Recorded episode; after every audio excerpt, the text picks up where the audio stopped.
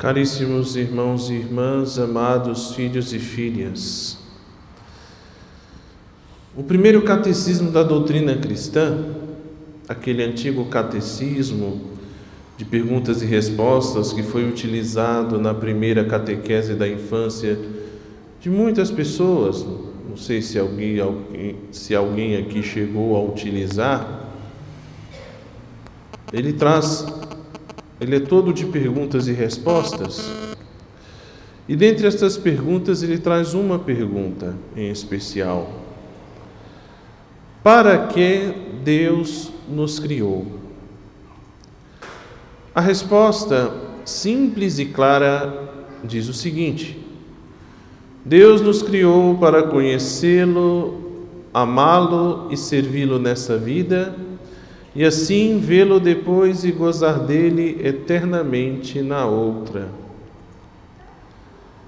Esta resposta simples traduz com clareza o desejo de Deus a nosso respeito.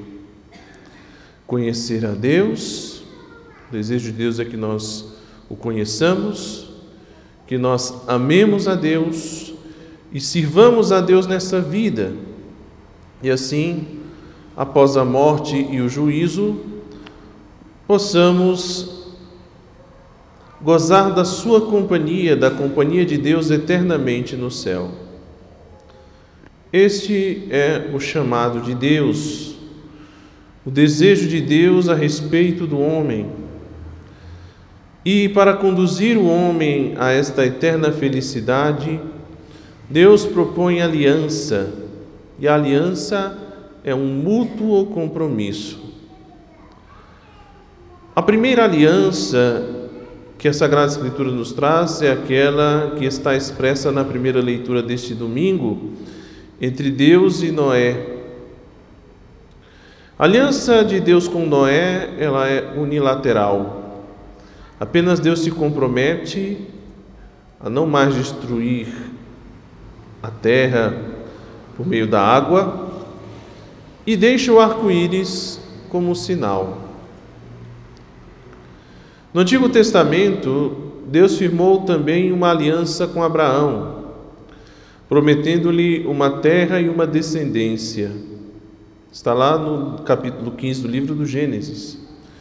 E essa aliança com Abraão também é unilateral.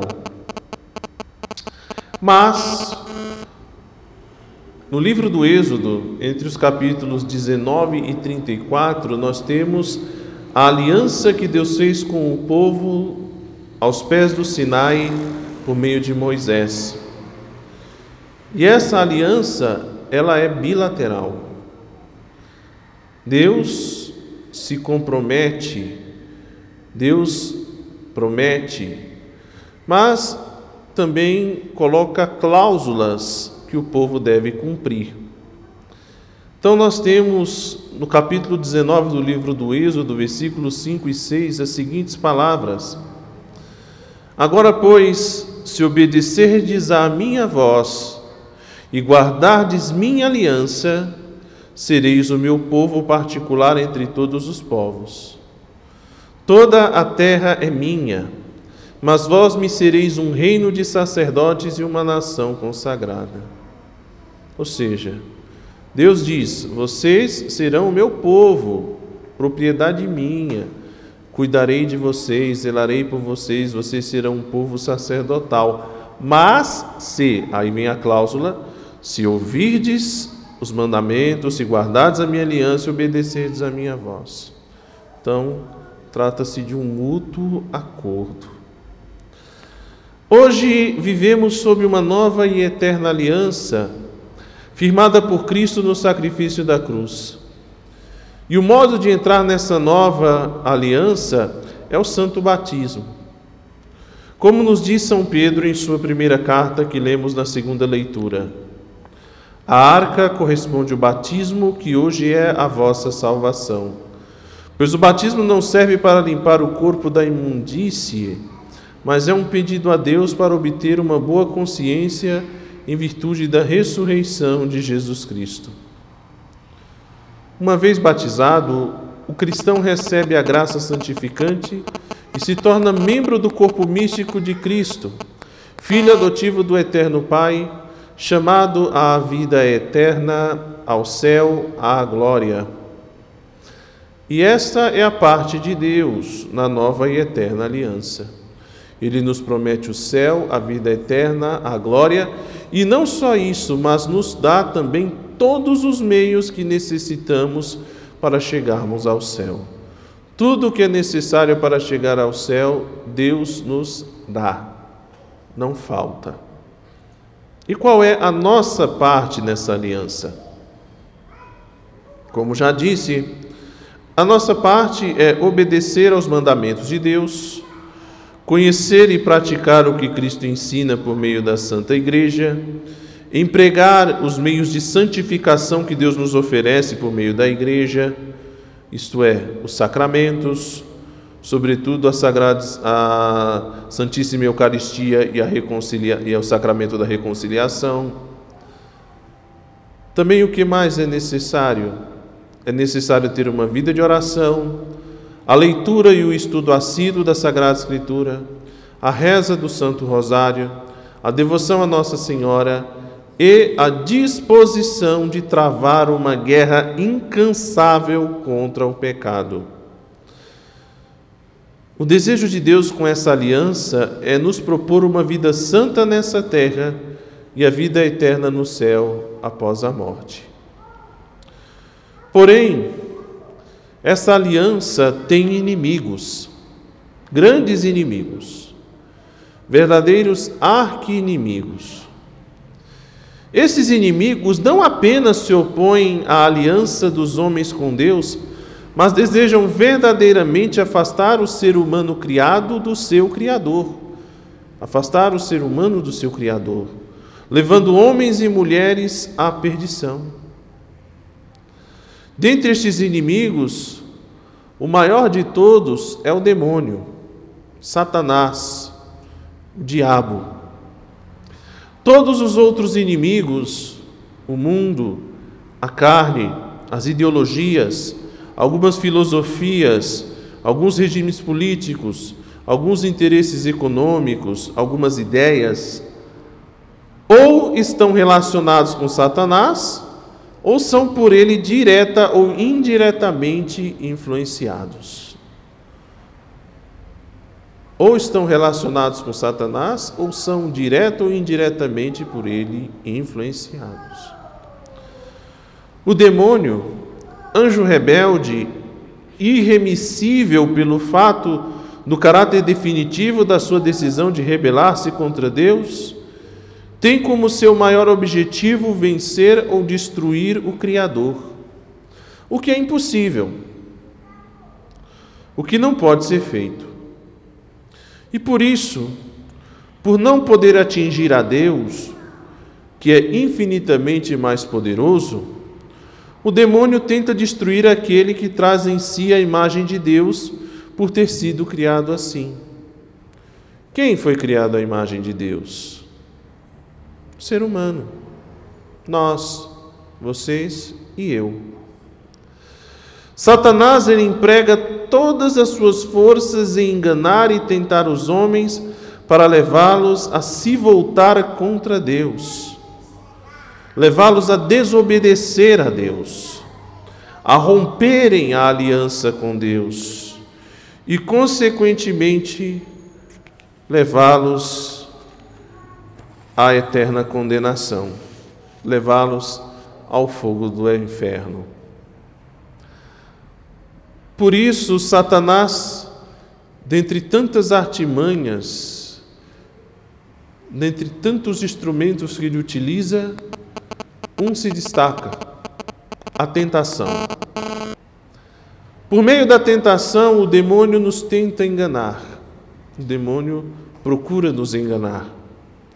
Ele atiça nossa concupiscência. Ele acende as nossas paixões, nossas más inclinações inflama os nossos maus desejos e, o pior, faz coisas más parecerem boas, corretas, necessárias. Apresenta o pecado como algo útil, apetecível, divertido, interessante. Não só isso, além de apresentar coisas más como se fossem boas, ele apresenta coisas boas como se fossem más. Então, o esforço ascético, a, prática da honestidade, uma vida reta, correta, faz parecer uma coisa difícil, impossível, cansativo, pouco produtivo, pouco útil.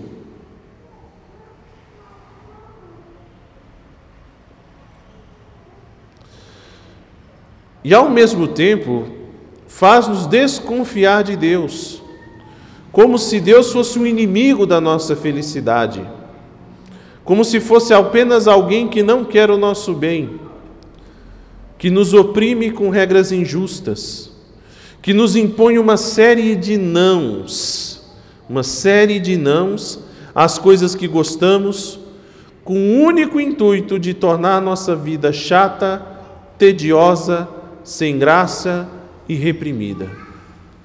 Este é o efeito da tentação em nós. Porém, meus irmãos e minhas irmãs, no Evangelho de hoje, São Marcos, no capítulo 1, versículos 12 a 15, nos mostra Jesus Cristo que é levado pelo Espírito Santo ao deserto, onde ele permanecerá em um retiro de silêncio, jejum e oração por 40 dias, cercado de animais selvagens e servido pelos anjos. Ao final dos 40 dias, Jesus é tentado. É tentado. Jesus partilha da nossa experiência em todos os aspectos, menos um, que é o pecado. Assim, também se sujeitou a esta experiência da tentação. Jesus vai ao deserto e no deserto ele vence a tentação. E sua vitória prenuncia o triunfo final de Cristo sobre o demônio, sobre o pecado e sobre o mal. A sua vitória prenuncia o triunfo final sobre o demônio, sobre o mal e sobre o pecado. A vitória de nosso Senhor Jesus Cristo sobre as tentações de Satanás é também, de certo modo, a nossa vitória. Jesus Cristo vence o demônio e com isso nos mostra que também nós, vocês e eu, não necessariamente temos que sair derrotados do combate contra o pecado, mas que também é possível vencer as tentações e mantermos-nos fiéis à aliança que Deus fez conosco poderemos sair vencedores desta guerra contra a carne rebelde, contra o mundo incrédulo e contra a hostilidade de Satanás. Para vencermos, devemos confiar na graça de Deus, no auxílio poderoso de Nossa Senhora e dos santos, na força que vem dos sacramentos, e recomendar-nos sempre a Deus na oração firmando também o, fi, o propósito de fugir das ocasiões de pecado, ou seja, evitando tudo aquilo que nos pode colocar em tentação. Imagens eróticas e pornográficas, músicas indecentes, modas provocantes, más companhias, maus sites de internet e maus canais de vídeo filmes e vídeos impróprios, conversas imorais, diversões perigosas, festas e lugares de devassidão, maus conselhos, leituras indignas, etc. Sim, meus irmãos, Quaresma é tempo de combate interior, tempo de batalha espiritual, de guerra contra o mal contra o pecado e contra a impureza. Lutemos contra nós mesmos, contra os nossos maus costumes, contra as nossas más inclinações, contra os nossos maus desejos, contra a tirania dos nossos mais baixos instintos. Unidos a Jesus Cristo, firmes na oração, nós lutaremos, perseveraremos na luta, venceremos, triunfaremos, seremos coroados e no céu, com Jesus Cristo, com a Virgem Maria e com os santos, reinaremos por toda a eternidade. Amém. Louvado seja nosso Senhor Jesus Cristo. Meus queridos irmãos e irmãs, a todos uma boa quaresma.